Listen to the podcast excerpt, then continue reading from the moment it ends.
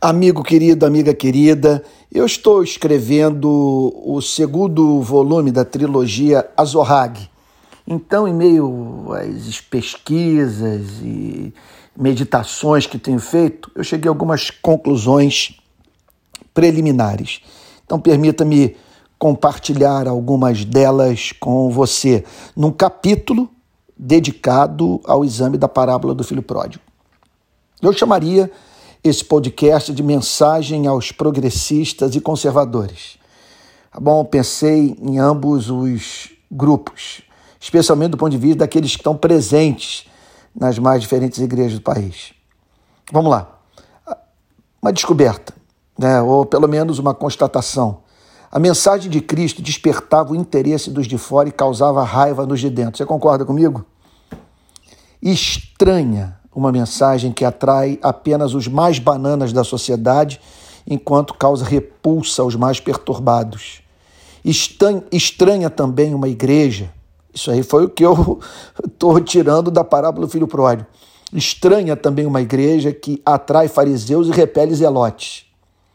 Agora, olha essa frase de Thomas de Kempis, abre aspas, que te aproveita de escorrer sabiamente sobre a trindade se, por falta de humildade, lhe desagradas é preferível experimentar a compulsão a saber defini-la.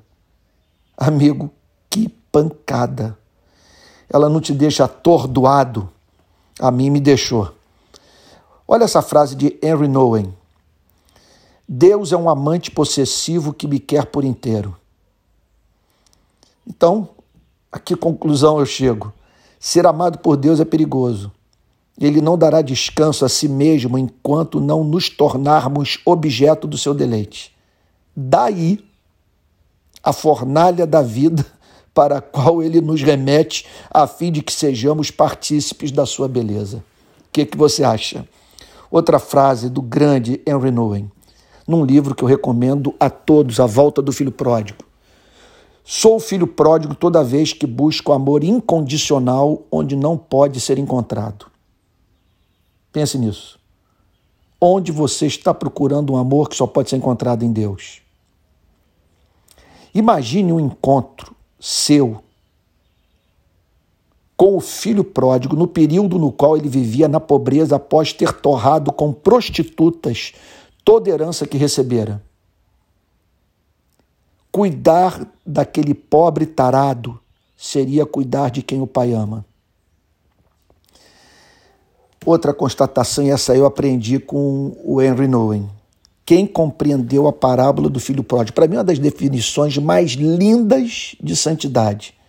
Quem compreendeu a parábola do filho pródigo? O que foi transformado no pai dos dois filhos. Então, a alma do filho mais velho era um bacanal. Essa é outra conclusão que eu cheguei. Quer dizer, o mais novo vivia no bacanal, literal. E o mais velho também. O seu envolvimento com a instituição religiosa o impedia de ver isso.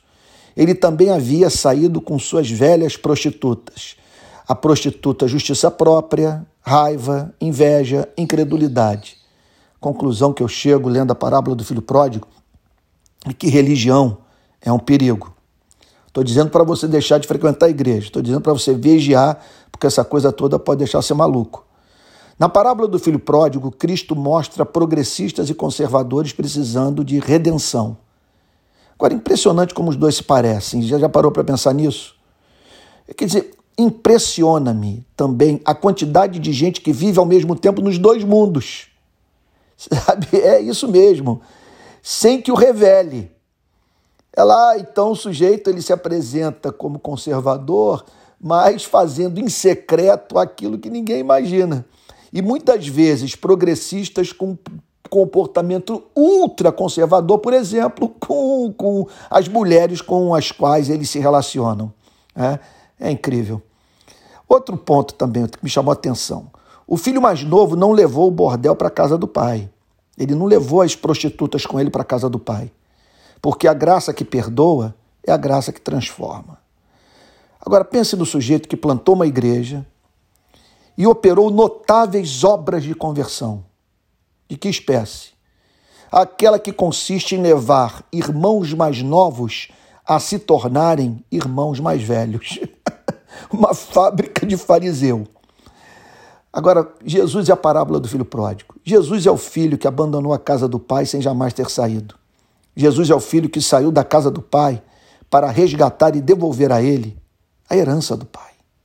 Jesus é o filho que celebra o retorno de cada irmão. E, por fim, na parábola do filho pródigo, Cristo reinventa Deus. Há mais uma aqui. Abre aspas. Henry Newey novamente. Eu encontrei uma frase dele sensacional. Abre aspas. O amor infatigável de Deus. Fecha aspas.